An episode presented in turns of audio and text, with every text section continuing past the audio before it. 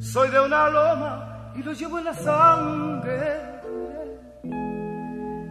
Montecristeño por la gracia de Dios, dominicano soy. De mis raíces yo no voy a olvidarme.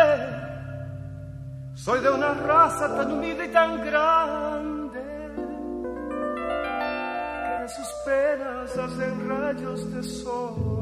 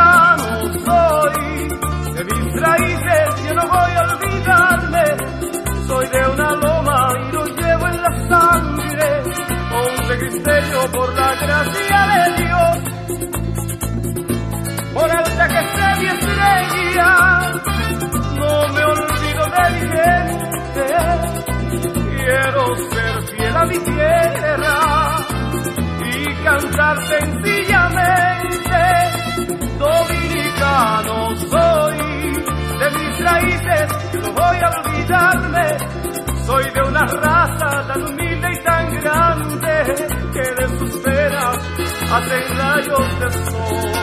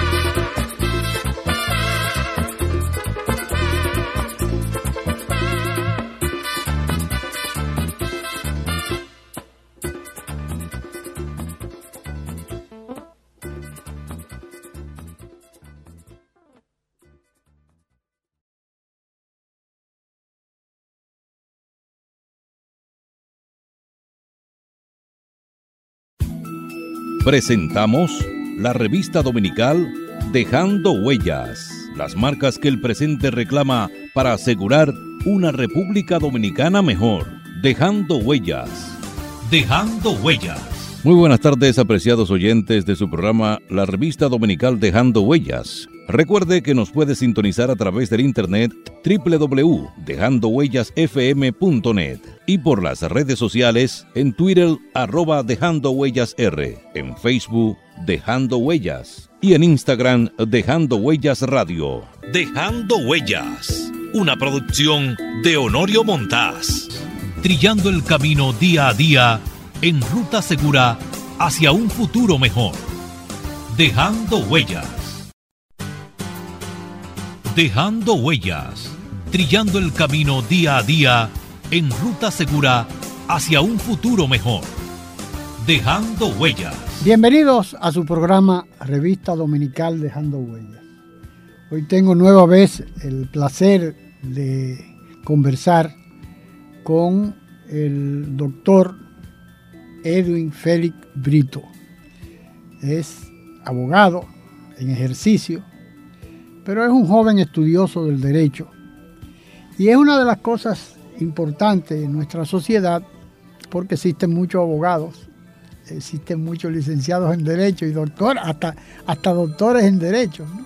Pero no es lo mismo una persona joven que se preocupa por estar al día y además por eh, estudiar eh, en toda la extensión de la palabra de lo que significa el ejercicio del derecho.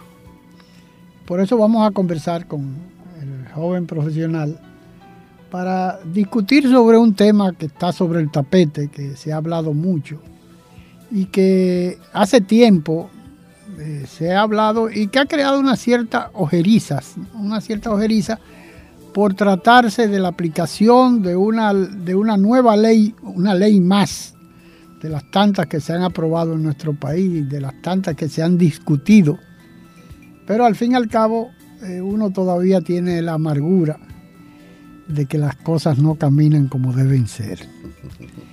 Eh, por eso quise conversar en esta oportunidad con este joven abogado y estudioso del derecho.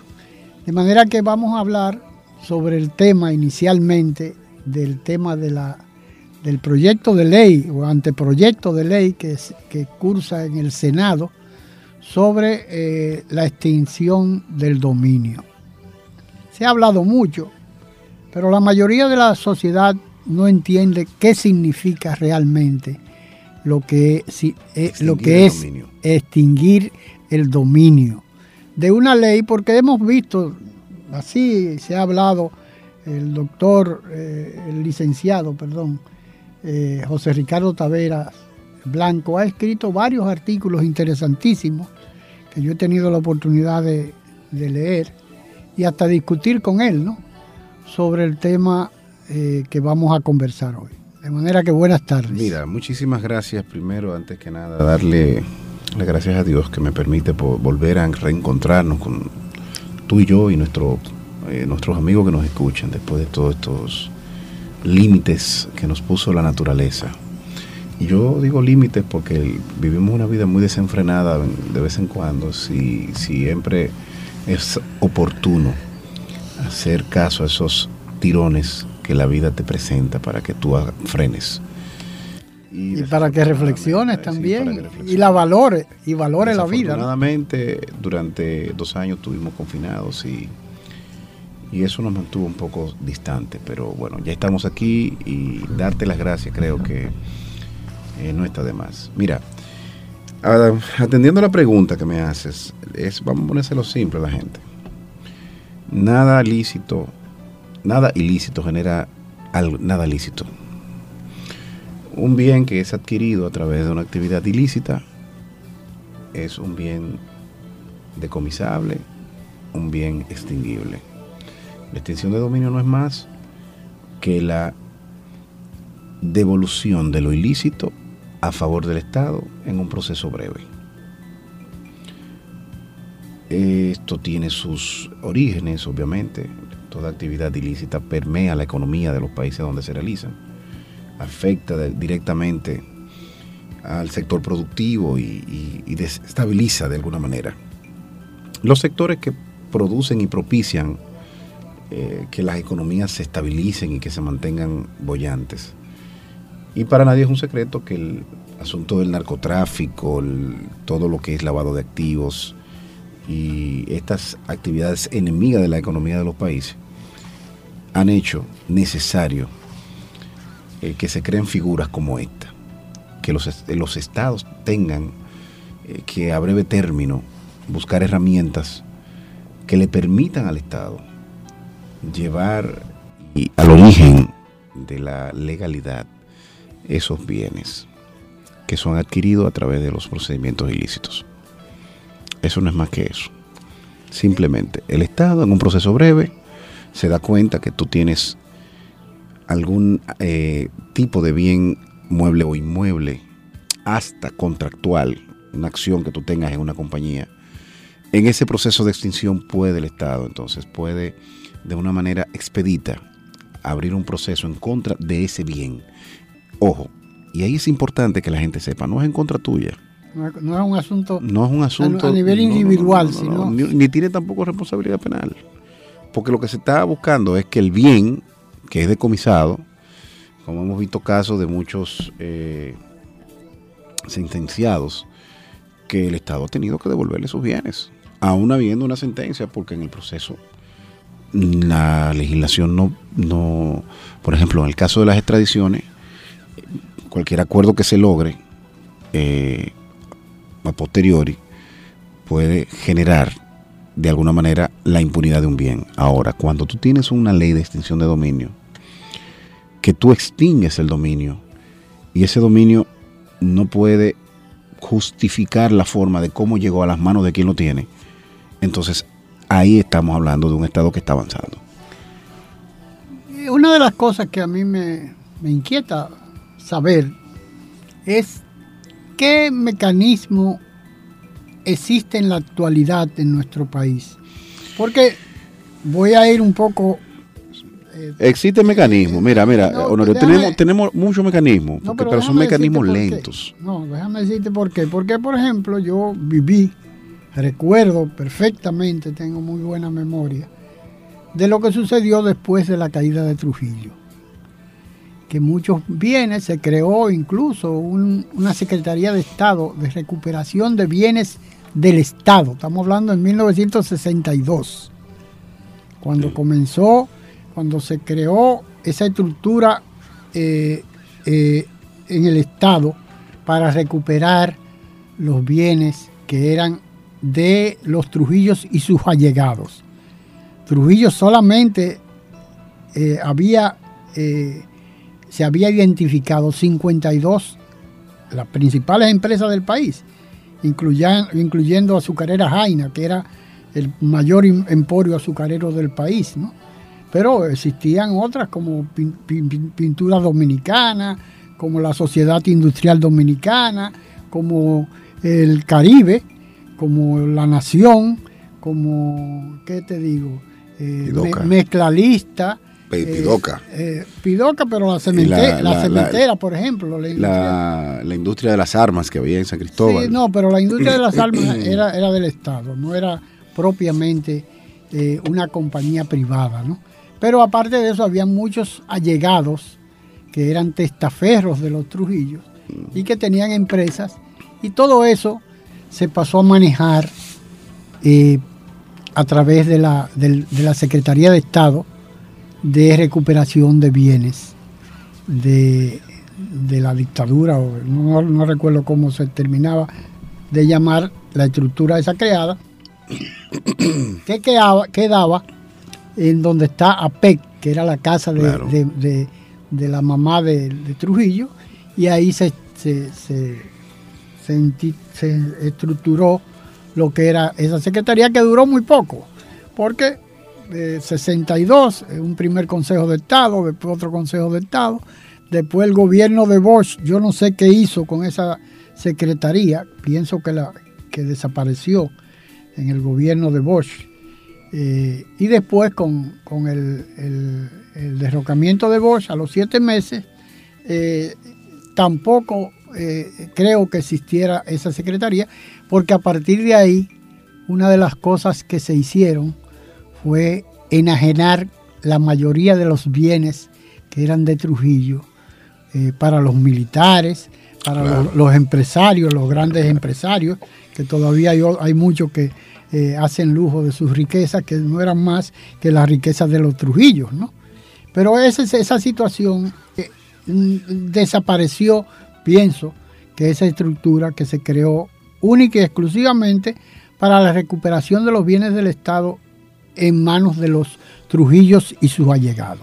Pero ahora mismo, antes de, ahora que se está discutiendo esta, esta ley de, extinción de dominio, ¿qué mecanismo tiene el, Estado, el gobierno, para recuperar esos bienes que son mal habidos de cualquier manera que, y, más cuando hay una sentencia. Mira, cuando hay una, una, sentencia usualmente. Perdón, yo recuerdo una de las cosas que me viene a la memoria fue con Gadala María, un centroamericano salvadoreño, eh, testaferro de Trujillo, que creó un campo de concentración en Asua que le llamaban el Cisal Dominicano, que era una especie de campo de concentración que se creó amparándose en la ley de vagancia de la era de Trujillo, de la tiranía de Trujillo, que recogían a todas las personas que eh, no tenían trabajo eh, y en muchos casos desafectos al régimen de Trujillo y le aplicaban la ley de vagancia y lo enviaban al CISAL dominicano, a ese campo de concentración eh, obligatorio donde estaban hacinados en, en barrancones los que allí laboraban, pero eran presos, eran presos. Yo recuerdo dos amigos que lo eh, apresaron por echarle un, un, cubo a una fritanguería que quedaba en la Barahona, esquina calle La Guardia, y fueron a parar a el CISAL como castigo, ¿no? Le aplicaron la ley de vagancia y lo mandaron para allá esos dos eh, amigos del barrio, del barrio de San Juan Bosco, fueron, lograron escaparse y fueron a, cruzaron la frontera con Haití y llegaron a Nueva York, no sé de qué forma. Todavía andan por ahí, están vivos, hicieron algunos, a uno le fue muy bien en los Estados Unidos, Nueva York, y el otro lo veo a veces caminando por la ciudad un vago impenitente.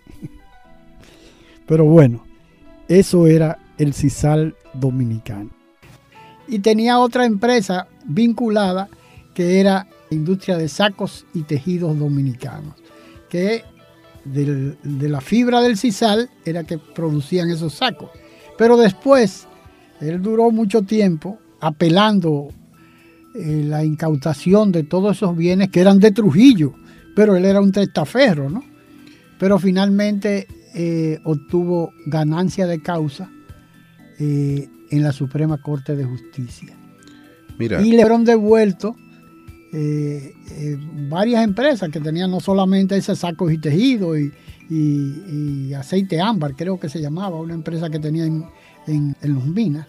Pero el caso es que todo eso ha sucedido en nuestro país. Ahora, esa, esa figura que existía, porque era sencillamente, yo creo que lo que hacía el Estado era someterlo a la justicia y poner en manos de los jueces, en muchos casos jueces muy complacientes o permeables a, esos grandes intereses y resulta que se le devolvía todos sus bienes, como pasó por ejemplo con la manicera y con muchísimas otras empresas que eran de, Trujillo. Mira, es importante que que tú hagas esa pregunta, porque la gente a veces no entiende por qué a veces el Estado, sabiendo que fulano de tal tiene X o Y, tiene que permanecer hasta tanto intervenga una sentencia firme para poder accionar respecto, a menos que no haya un acuerdo previo, respecto a un bien. Ese bien puede ser decomisado en favor del Estado. Hay una oficina que está creada en la Procuraduría, o está a cargo de la Procuraduría, de que es la custodia de los bienes decomisados. Pero para que un bien llegue a decomisarse, tiene que intervenir un proceso. Muchas veces lo que se hace es que se llega a acuerdos. Y esos acuerdos, obviamente, eh, terminan con el cumplimiento de una parte de la pena, el decomiso de un bien de los que se identificó, porque probablemente hay un testaferro que tiene el triple de lo que tú le incautaste y ese testaferro, al momento de que esa persona sale del proceso, poco a poco va a ir eh, dándole su, eh, la parte de lo que le toca, ¿no? de lo que le correspondería al propietario legítimo, o vamos a decir legítimo porque es, es un testaferrato.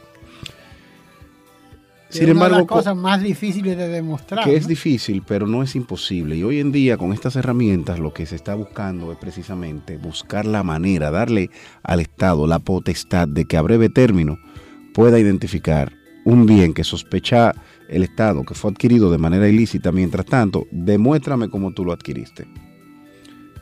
Tú hiciste una operación que vendiste café, vendiste cacao, a alguien tú le vendiste ese cacao, que manejaste cientos de miles de pesos en efectivo, bueno, por el producto de una venta de, cacao o de, o yautía o de un rubro de esos que no eh, que te van a generar un efectivo, lo vendiste en el mercado, alguien tiene que saber que tú lo vendiste. Alguien tiene que haber visto la cosecha. Y eso mismo pasa cuando tú tienes en el Estado el origen de los bienes de los funcionarios públicos, por ejemplo, que son sujetos obligados y que están primera, en primera línea dentro de los sospechosos en materia de lavado. Eso es así.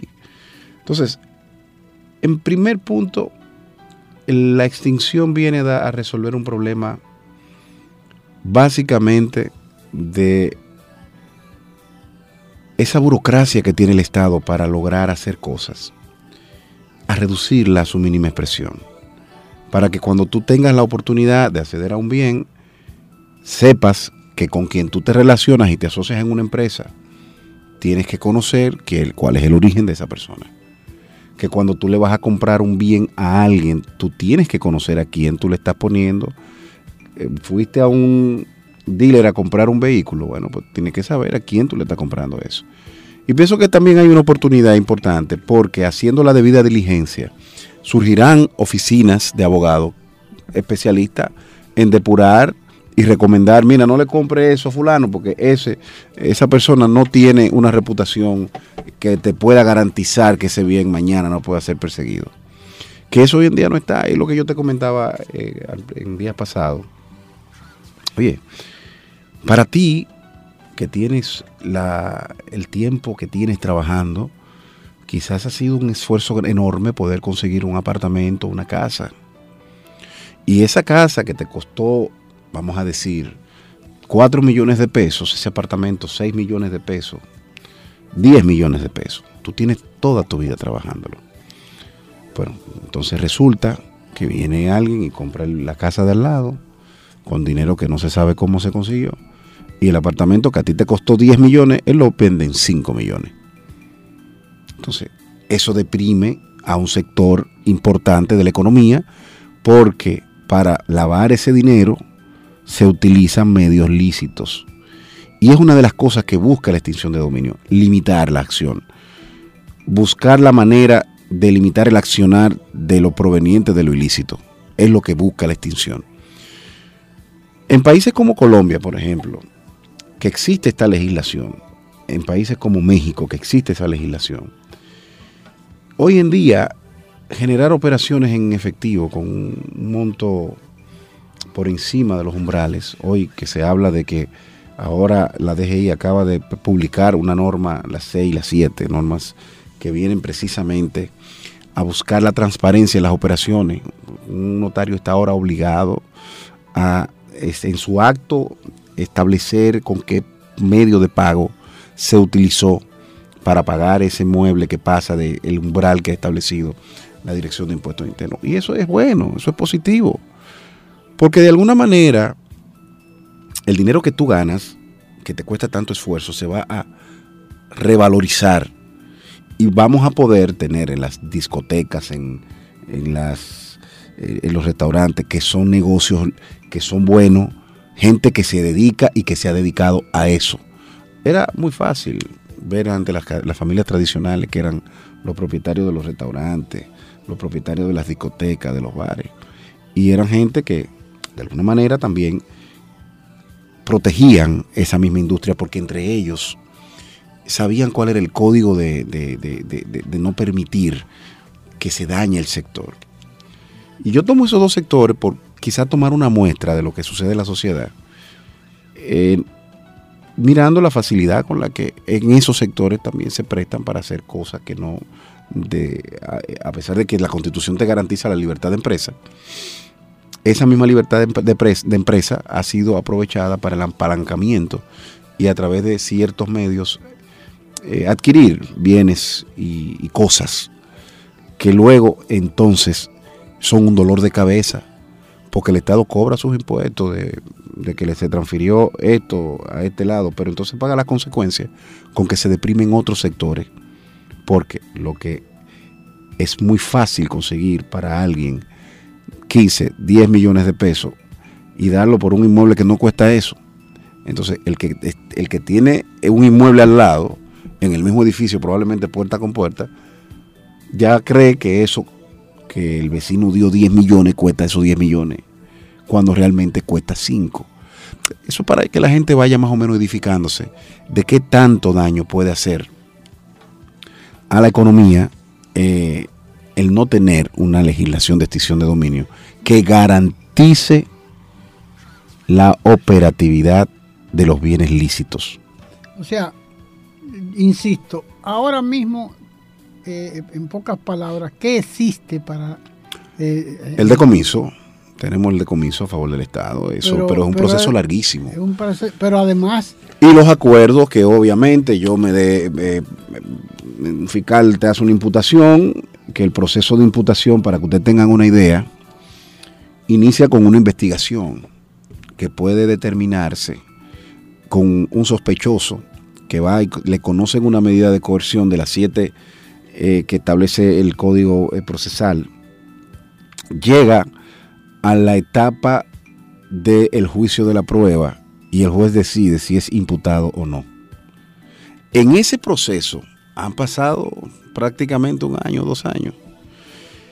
Luego que se hace el juicio a la prueba, que ya tenemos un auto o que manda a juicio de fondo o que el juez decide darle un auto de no al lugar, eso va a un proceso de juicio con las pruebas que haya admitido el juez en caso de que la admita, ¿verdad?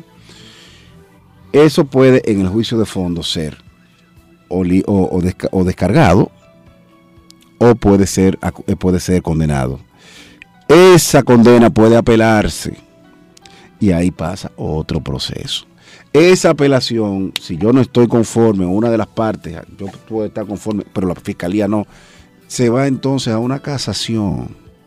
Y esa casación puede generar o que se devuelva el proceso o una confirmación de la condena. pero si, no si me confirman la condena y yo no estoy de acuerdo, sigo para el constitucional. ¿Cuántos años han pasado ahí? Mientras tanto, ¿quién, antes tanto, ¿quién, tiene la, quién usufructa la, propiedad? Bueno, en ese momento, si, si, el bien está incautado, de manera provisional lo tiene la fiscalía, aunque la titularidad, hasta que no intervenga una sentencia firme, esa titularidad la tiene el propietario del bien. ¿Qué pasa cuando tú tienes un bien que probablemente es producto de una actividad ilícita y ese bien al paso del tiempo, un bien mueble, sobre todo, los inmuebles un poco más, eh, más largo el tiempo, pero en un bien mueble, un carro, por ejemplo, un yate, un helicóptero, un avión, eso viene al paso de los años, se van a ir deteriorando, porque hay que darle un mantenimiento, que es un costo para el Estado, hay que asumir que ese bien hay que tenerlo en un lugar, que hay que pagar ese espacio de ese lugar. Y todo eso es, genera una, vamos a decir, una especie de... De retranca. Una retranca, pero también un costo agregado a la operación del Estado, que no es rentable. Entonces, el Estado no está para eso, además tendría que contratar para, que, para lograr eh, poder mantener esos, bienes incautados. Entonces, cuando tú tienes a una figura como esta figura de la extinción del dominio, en vez de pasar por ese periplo que yo acabo de señalar, que te puede tardar, bueno, imagínate que un proceso penal puede durar para llegar a un juicio de fondo tres años. Imagínate para llegar a la Suprema y que la Suprema falle el proceso.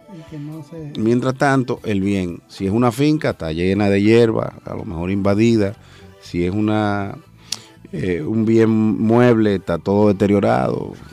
las cosas se dañan por sobreuso, por desuso o por abuso.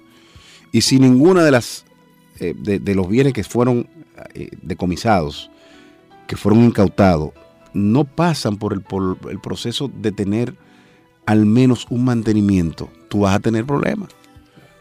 ¿Por qué? Bueno, porque al final tú, cuando descarguen ese señor que está en la Suprema, que la Suprema determine que hay que devolverle su bienes, ¿qué tú le vas a devolver? ¿Un carro de los años 60? Todo en concha inflado. Entonces, eso es lo que busca, la, la, celeridad en los procesos para que el bien, el bien tenga que probar la licitud del origen. Hay una preocupación, eh, Edwin, que yo tengo muy afianzada, que es el tema de los narcotraficantes. En nuestro país ha habido una alegría de eh, emitir eh, un auto para, que sean deportados hacia Estados Unidos, que regularmente el, mayor centro de, narcotráfico, consumo y todo lo que se pueda bueno, es, que, es, el país donde hay moneda fuerte más cercana. Claro, ¿no? Pero si fuera Europa, el que estuviera más cerca lo hiciera en Europa. Allá no hay, hay mucha permisividad para el consumo de drogas y esa pero bueno. Eso es un problema social que luego en otro programa pudiéramos abordar de otra perspectiva, porque el problema del narcotráfico es que existe demanda. Y para que exista oferta debe existir consumo. Vamos a una pausa y en un instante continuamos conversando con el licenciado Edwin Félix Brito. Dejando huellas. Las marcas que el presente reclama para asegurar una República Dominicana mejor. Dejando huellas.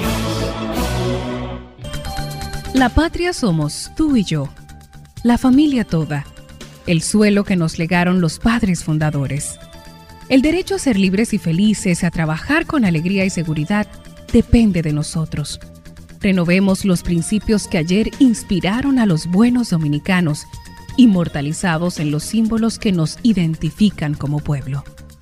Defendamos palmo a palmo nuestra patria, porque es como defendernos a nosotros mismos en las presentes y futuras generaciones.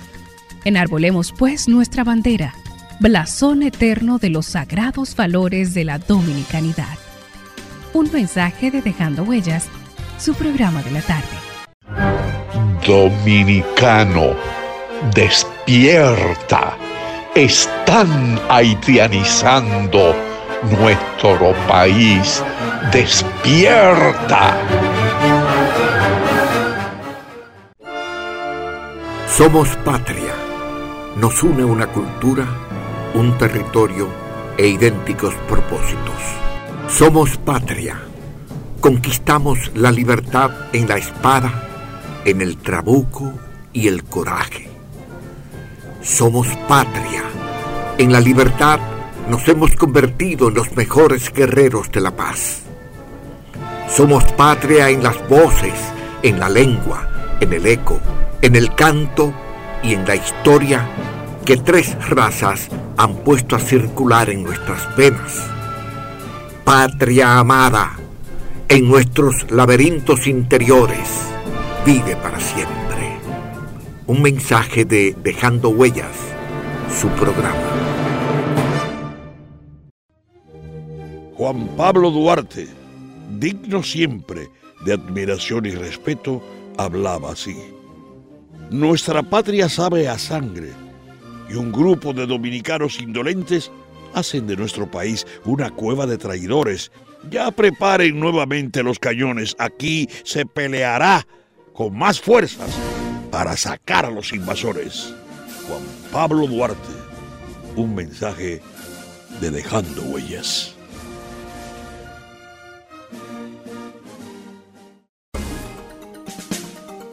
Somos patria porque nos une una cultura, un territorio e idénticos propósitos.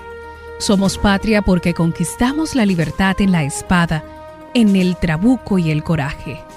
Somos patria porque en la libertad nos hemos convertido en los mejores guerreros de la paz. Somos patria en las voces, en la lengua, en el eco, en el canto y en la historia de tres razas que han puesto a circular en nuestras venas. Patria amada, en nuestros laberintos interiores, vive para siempre. Un mensaje de Dejando Huellas, su programa de la tarde. Dejando Huellas, trillando el camino día a día en ruta segura hacia un futuro mejor. Dejando Huellas. Continuamos conversando con el licenciado Edwin Félix Brito. Pero lo que a donde iba es que esos acuerdos que regularmente o esas, esas sentencias que, para que sean eh, juzgados en los Estados Unidos, que es donde regularmente, eh, a pesar de que son tan perjudicial en nuestro país como en el país de destino, en este caso de, Estados Unidos, hay muchos que, que, en estos días descubrieron unos envíos a Alemania y a países importantes de Europa, y esos países no solicitan en extradición a esos eh, a esos nacionales. A esos narcotraficantes. Eh, fíjate lo que pasó con los dos pilotos franceses que... Ah, lo descargaron en Francia. Lo descargaron en Francia y nada pasó. Bueno, lo que pasa es que hay una situación, existe la territorialidad del hecho. Por ejemplo, si hay un ilícito de eso que fue cometido en República Dominicana, y esa persona, por alguna razón, su abogado busca los tecnicismos legales de que sea juzgado en el, en el país, tú puedes aducir que en este país esa persona no ha hecho nada, donde lo hizo fue, en tal sitio.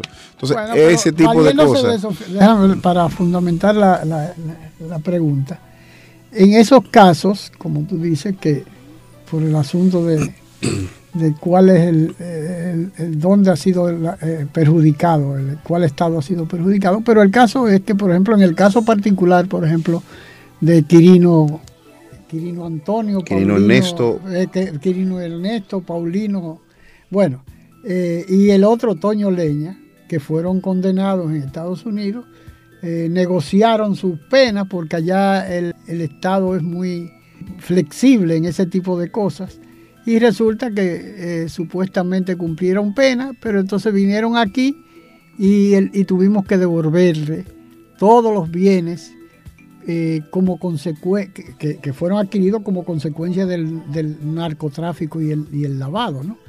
Entonces, eh, eso se están riendo, riendo con la muela de atrás para, porque ya ellos cumplieron una pena y no se puede eh, juzgar dos veces a una persona por la misma pena. Claro, hay un principio jurídico que reza, que el, principio del not missing idem. nadie puede ser juzgado dos veces por la misma causa. Sin embargo, en el caso de la extinción, eso no se da. Porque el juicio no es a la persona, sino al bien que está, eh, que fue adquirido de manera ilícita, bien mueble o bien inmueble Básicamente, contratos. Todo lo que genera un contrato, que usted, y por eso yo hacía referencia, apoyar las iniciativas que está trayendo la Dirección General de Impuestos Internos, la Procuraduría especializada en antilavado de activos. Es importante que sigamos las reglas que está poniendo la Superintendencia de Banco, porque las regulaciones no son malas. Las regulaciones lo que vienen es precisamente a que usted escalón por escalón llegó a un escalón que le permite descansar, pues descansa un rato. Pero no puede pasar de el escalón 1 a la cima sin antes haber agotado los procesos. No está mal que la gente consiga dinero. No está mal que la gente se haga rico. Es más, yo estoy de acuerdo con que la gente trabaje y se haga rico. Lo que está mal es que el dinero se genere de manera ilícita y que esa comodidad o aspiracional al que esa gente se expone a nuestros jóvenes, una falsa riqueza temporánea, baladí, pueda generar el nivel de conciencia en los mismos jóvenes de que si usted se fue por esa vía para conseguir eso, eh, por esa misma vía se lo van a extinguir. Es lo que busca, no es más nada que eso. Cuando hay una extradición, cuando hay un extraditado, se persigue el delito que, que cometió esa persona en el territorio al que se le juzga. Yo te hablaba al principio de la territorialidad del hecho. Y cuando esa persona se lleva a ese país y paga por lo que hizo en ese país, a lo mejor si hay bienes producto de la actividad que se señala en ese país, en ese lugar se le extinguen. Sin embargo, por las acciones en el país de origen, muy rara vez se consigue hacerle un proceso. La extinción es una figura nueva, es una figura interesante, digna de estudiarse más a profundidad. Pero lo más importante es hacer esto que estamos haciendo hoy, difundir de qué se trata para que la gente entienda de una vez y por todas que cuando el Estado busca perseguir las actividades ilícitas, sobre todo las económicas, lo único que está buscando con esto es darle seguridad jurídica al dinero que usted trabaja. Para que el banco, cuando usted lleve una carta del banco y le diga, yo tengo 100 mil pesos en el banco, producto de mi trabajo, le valgan más que 2 millones que son productos de actividades no justificadas. Eso es lo que busca en el fondo este tipo de iniciativa. Yo te, eh, te voy a pedir que me permita, por ejemplo, unas experiencias que he tenido últimamente. Por ejemplo, yo tengo eh, contrato con el Banco de Reservas, con el Banco BHD León, para publicidad de, este programa, ¿no? Pero resulta que hace un, de hace un tiempo para acá hay un enorme, un procedimiento increíble, que es casi un interrogatorio. Y yo creo que está muy bien. Hablaba yo con un, amigo eh, eh, de la, del top del BHD León y me comentaba que ahora eh, las cosas es mucho más difícil el lavado eh, porque mm, pero no es imposible no, no es Está un poquito más difícil. Es mucho más porque hay que llenar una serie, una serie de requisitos que obliga al banco a establecer para poder facilitarle eh, y ni, siquiera para, para que ingrese como cliente, eh, tiene que ser depurado. ¿no? Claro. Pero eso yo creo Eso lo manda la ley. Y mira, mira qué bueno que, tú has es tocado. se está aplicando. Sí, pero qué bueno que se está aplicando. No importa que haya tardado, lo importante es que lo estemos haciendo. Porque mira qué, es lo importante de eso. Te ponen a llenar un formulario que lo manda la misma norma eh, de antilavado de activos que se llama Conoce tu cliente. Exactamente. Y a las empresas un, una debida diligencia o un due diligence. Con esta herramienta, lo que estamos buscando es complementar todo eso que la ley de lavado de activos ha generado, que a través de reglamentos supletorios ha puesto, ha obligado a la gente a que lo haga. Usted no puede ya aparecerse en un banco con 15 mil dólares. Mira, dame 15 mil dólares. Toma esos 15 mil dólares. Pero ven acá. ¿Y de dónde tú sacaste esos 15 mil dólares? Déjame ver. Claro. Preséntame un, que tú vendiste. Ah, no, mire, yo vendí una vaca. No, pues está bien, déjame ver a quién tú se la compraste, porque también eso es otra cosa que va a buscar regular el tema de, de la extinción.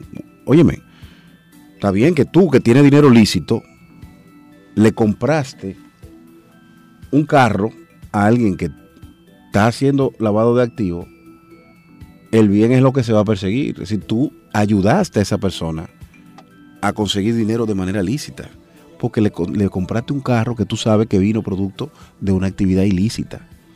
Entonces, eso es lo que prevé, eso es lo que la banca está haciendo con la depuración eh, de todo el que va a hacer una operación bancaria, registrar una cuenta y todo eso. Y yo no lo veo mal, porque eso de conozca a tu cliente, tú tienes que saber a qué tú te dedicas. O sea, yo voy a abrir una cuenta y yo que tengo eh, de dónde justificar quizás algunas actividades que pueda eh, soportar financieramente, eh, porque trabajo, porque tengo asesoría, bueno, porque hago una dinámica laboral que me permite quizás tener una relación, un vínculo con un banco, porque el que no produce muy difícilmente tenga la oportunidad de, de acceder ahí. O el que produce de manera informal, porque esa es otra actividad que hay que, hay que ver. Déjame ponerte un ejemplo eh, eh, preocupante para mí, que siempre he sido un observador y además, por ejemplo, un narcotraficante, de los tantos que existen en este país, que es atrapado con una cantidad enorme, de, un alijo de drogas, o que le descubren un, permanente tráfico eh, Colombia, Santo Domingo, o Colombia, Haití, Santo Domingo, Puerto Rico o Estados Unidos, y lo atrapan, lo someten a la justicia, está siendo encausado. ¿Cómo puede justificar lo que le cobra un eh, por sus honorarios un abogado eh, ese tipo de personas mira hay una hay una porque yo, yo, tengo amigos que tú hay una figura claro mira. que cobran millones y millones por hay una figura que existe en la ley de lavado de activos que también le es oponible a la ley del fideicomiso que es la figura que mantiene de alguna manera transparentado eh, las operaciones, que es la rendición de cuentas y el sujeto obligado. Nosotros como abogados hay ciertos profesionales, los contadores, los abogados, los economistas, los notarios, los banqueros, esa muchacha que usted va y le lleva un chocolate cuando le maneja la cuenta y le ayuda a conseguir el préstamo para que se mueva, le regala una botella de vino, esa muchacha está, es una sujeto obligado. Y cuando ella ve una operación sospechosa, está en la obligación, según la ley, de reportarla. Para esos casos donde existe lavado de activos proveniente, lo difícil de eso es que una persona investigada en prima fase por el alijo de la ocupación de una sustancia, a menos que intervenga un juicio penal abreviado, tiene el revestimiento de la presunción de inocencia. Mientras tanto, en lo que el juez determina. ¿Pero de dónde saque esos cuartos para pagarle a un abogado? Pero por eso necesitamos la ley de extinción del dominio. Porque esos eh, recursos que son incautados son decomisables, ¿verdad? Pero esos valores son decomisables de manera temporal hasta que intervenga sentencia. Porque si aparece un primo o un compadre que le di que tiene una bomba de gasolina y dice, no, pero él, me estaba ayudando a llevar el dinero que yo hice el mes pasado y, se lo estaba llevando. Y ustedes no le encontraron droga, lo que le encontraron fue dinero. Eso pudiera generar una situación. Y hay muchas herramientas legales para justificar muchas cosas. Hay muchas falencias en la ley y en el sistema sobre todo. El abogado es un sujeto obligado. El imputado tiene una garantía constitucional de presunción de inocencia. Entonces ahí tenemos el pescadito que se muerde la cola y tratando de morderse la cola se hunde y da vueltas en círculo en la pecera porque, bueno, no tenemos una herramienta que nos permita de manera expedita decir, no, espérate, tú no tienes cómo justificarme eso. Es difícil que una persona que se dedique al lavado de activos o al lavado en gran escala, como por ejemplo un gran narcotraficante, te pueda justificar que depositen cientos de miles de pesos o de dólares en una cuenta. ¿Cómo? ¿En qué actividad lo justifica? Bueno, eh, quizás en la actividad de la construcción, que mueve mucho dinero. Y que es donde, en la actividad, donde, regularmente se invierten grandes capitales de, de Sí, y déjame decirte que eso es parte de lo que debemos regular, porque ahí, metido en el sector de la construcción, hay mucha gente seria, con mucho prestigio, y hay mucha gente que ha improvisado en este y ha incursionado en este tipo de práctica de manera eh, improvisada, vamos a decir, se ha metido a esto y sin ningún origen puede hoy decir, yo tengo 20, 50, 30 edificios hechos. Lo mismo quizá o menos, o quizás más, que un ingeniero que tiene toda su vida construyendo y que a lo, a lo mucho que puede justificar, puede justificar que ha hecho 10 edificios y tiene toda su vida construyendo, constructora de las más prestigiosas de este país hoy tienen competencia que no se sabe en la denominación de origen de esos fondos.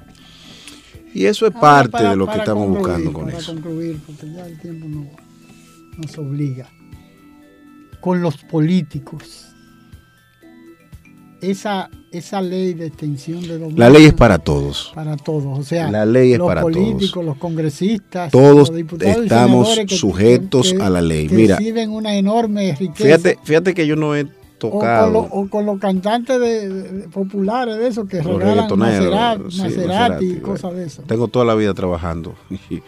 Y, no- y- no puedo decir, eh, no vayan a pensar los rezagados que uno está envidioso de que de ellos anden en Maserati. Qué bueno. Porque la música deja mucho dinero. Y tenemos el ejemplo que vivió dignamente, en paz descanse, la estrella eh, nacional Johnny Ventura vivió del merengue. Ruby Pérez vive del merengue. Sergio Valga vive del merengue. Eh, eh, mi amigo Fernando Villalona vive del merengue. Esos son esos, que son otra cosa. Pero nunca he visto a Fernando Villalona, nunca vi al difunto Johnny Ventura, no he visto a Ruby Pérez, a El Torito, no lo he visto andando en un Maserati. Eso No lo que, lo he visto. Entonces, lo que yo pienso, Que, que hay eh, una nueva generación de. Yo comentaba en una entrevista de la semana pasada con, con un psiquiatra que eh, fue directivo de Amucaba, porque era locutor de la sesional de locutor, Manuel Mota Castillo, de que eh, eh, ahora Amucaba no tendría sentido, porque la mayoría de los, de los exitosos personas que no son artistas, sino son cantantes de esas cosas que se cantan ahora, tienen una enorme cantidad de dinero y realmente son los que dominarían lo que fuera, en caso de que existiera, instituciones como Amucaba y así Sí. muchísimas cosas más, ¿no? Yo fui abogado de una institución muy prestigiosa que por un tema ético no voy a tocar el, Claro. el- la institución. En un proceso en el que yo me llené de mucha vergüenza ajena. Porque la política se metió en esa institución y degeneró en una desunión de ese gremio. Incalculable los daños que se le generan. Retro, yéndonos a lo que dio origen a esta conversación, que es eh, el, afán de estos muchachos jóvenes de hacer arte, no hacer arte, hacer dinero con el arte, que son cosas diferentes. Guillo Pérez no murió una riqueza pompa- eh, pomposa, ni tampoco lo hizo eh, Cándido Vidó, y eso es arte. Luis Díaz sabemos cómo vivía cerca de aquí. El dinero ha logrado llenar un vacío existencial con cosas materiales. Y ha, ha preocupado tanto que hoy estamos hablando de extinción de dominio por el boom que ha alcanzado el afán de conseguir dinero rápido. Hoy estamos hablando de lavado de activos por el afán de tener un Maserati o una Mercedes-Benz. O que no está mal, el que lo tenga, bien.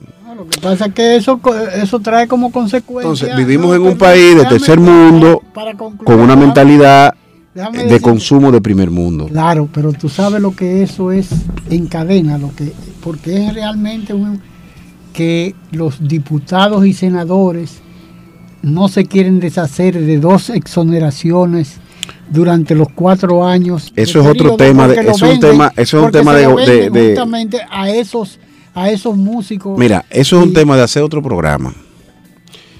Porque lo que está pasando en el Congreso es la, vamos a decir, la tradición del por qué yo llegué a ser congresista. y muchos- para qué yo llegué a ser o para qué yo llegué a ser congresista.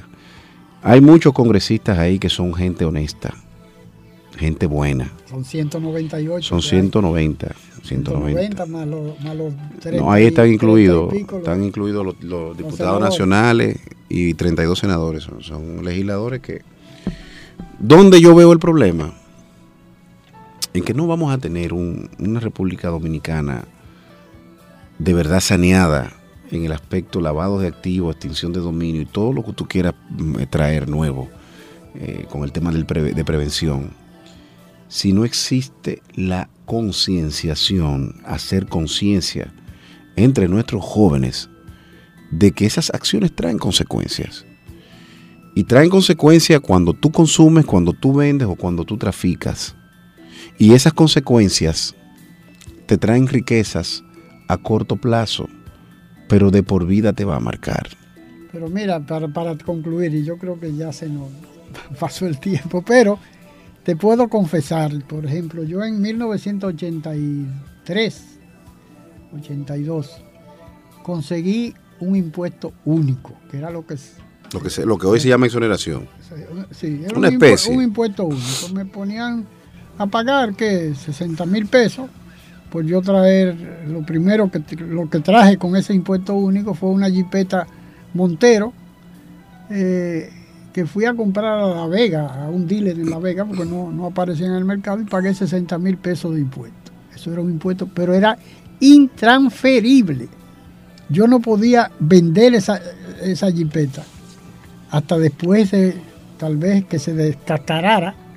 Pero el gran problema y el gran, el gran pecado está en que es un negocio lo que tienen esos 190, como usted decía. Vuelvo y te reitero, es un tema de, hacer, otro programa. Porque es una tragedia, para porque es parte de eso que vemos en la calle, una cantidad enorme de Maserati y de, y de diferentes de alta gama, como dicen ahora los vehículos. Eh, pero es lamentable porque eso, eso tal vez sea un escollo para que eh, los diputados y senadores lo piensen dos veces cuando se, se, se, someta eh, la ley de, extinción del, dominio, porque ellos van a ser los primeros perjudicados en ese tipo de Mira, yo creo que ya de manera final, para desafortunadamente el tiempo pasa, pisa y pesa. Y cuando uno está con gente tan agradable y que la conversación se hace tan amena, el tiempo pasa más rápido. Eso es como algo como, como brutal, como la está pasando bien, yo voy a acelerar el ritmo para que...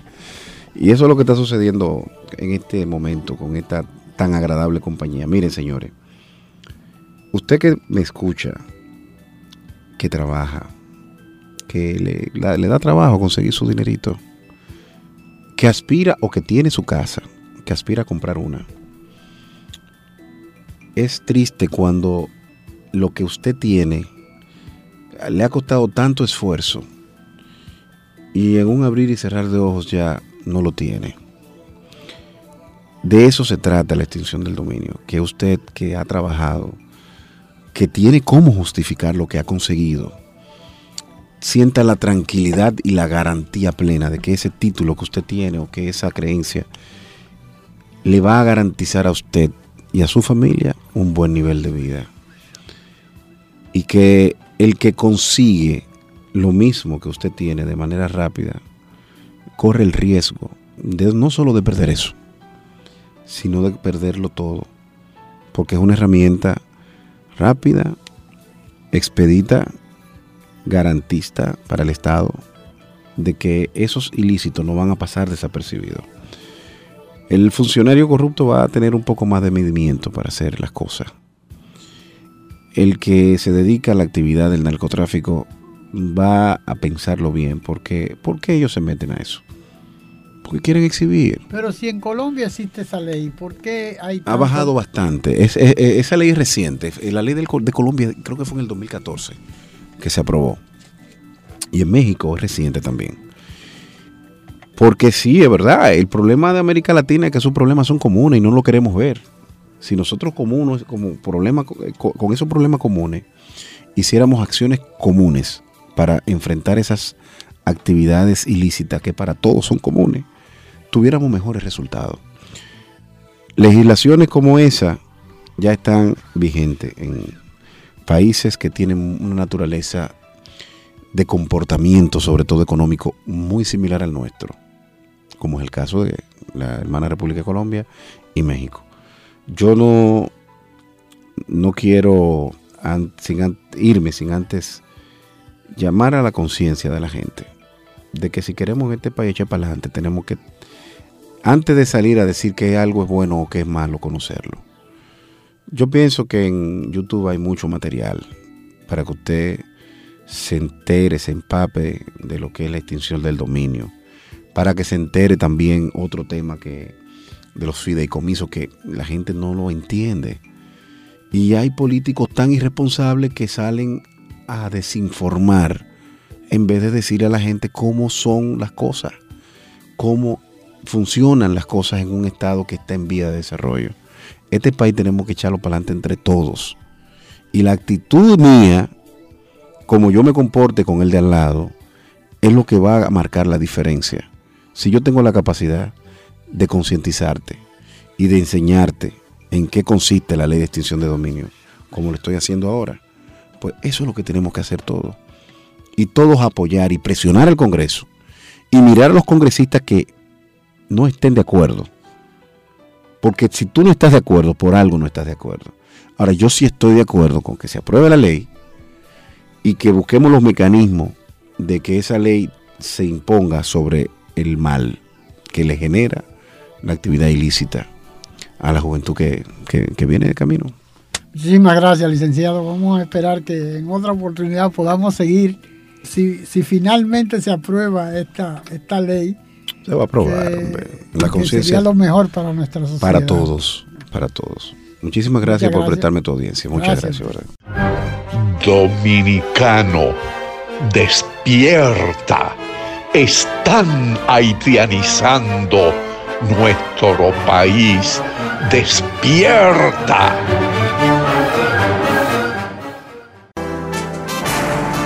Trabajemos por y para la patria que es trabajar para nuestros hijos y para nosotros mismos. Juan Pablo Duarte, dejando huellas. Dominicano, despierta. Están haitianizando nuestro país.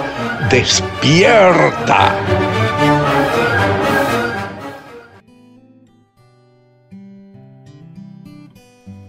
Soy isleña y vengo de Quisqueya. Pero un buen amigo le dice la bella. Y es que mis raíces vienen de esta tierra y pa' que no lo sepa estoy enamorada de ella. Yo soy isleña y vengo de Quisqueya. Y en mi principio llevo su bandera. Y es que no hay cariño una que se parezca y pa' que no lo sepa dónde vaya. Siempre seré de ella. Yo me siento orgulloso de ser dominicano. Yo lo digo con orgullo. Soy dominicano. Tenemos una magia especial que todo el mundo la siente. De gente única. Yo no cambio este país por nada. Para mí es un honor decir que soy de aquí. Yo no cambio mi merengue ni mi alegría. Nadie se ríe más bonito que un dominicano. Una isla llena de sueños que hace que el que llegue se quiera quedar. Ten fe en tu país. Soy dominicana y me encanta ser de aquí porque no hay un rincón más bonito que Quisqueya para vivir. Soy dominicana y eso me llena el alma y si un día no estoy aquí, voy a cantar pensando en ti.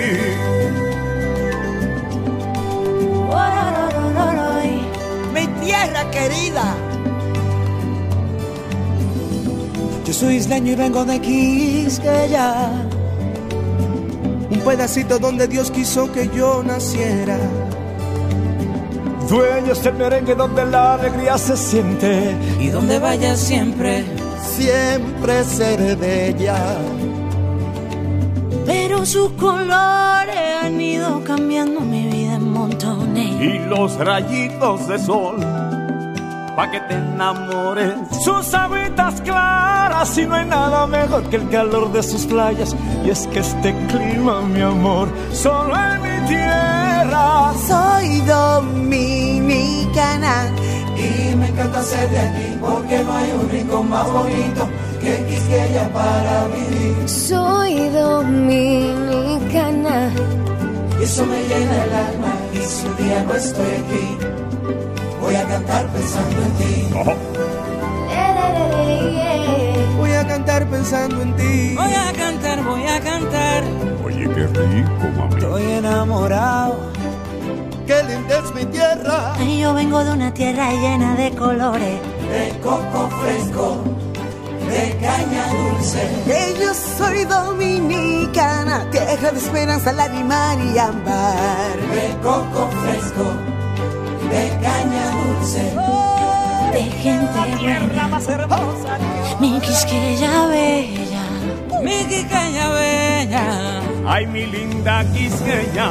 No hay tierra más hermosa como la mía. Es una bendición. De gente buena, mamá. Mi orgullo, mi patria bella. Mi pedazo de tierra. Soy Que permanezcan sus palabras, sus sentencias patrióticas, para que la patria no sucumba, para que no perdamos el amor a su enseña tricolor.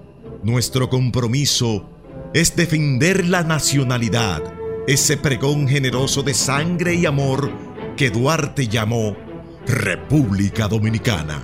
Seremos consecuente con su legado, con su obra y sus ideas de gloria y honor. Duarte siempre.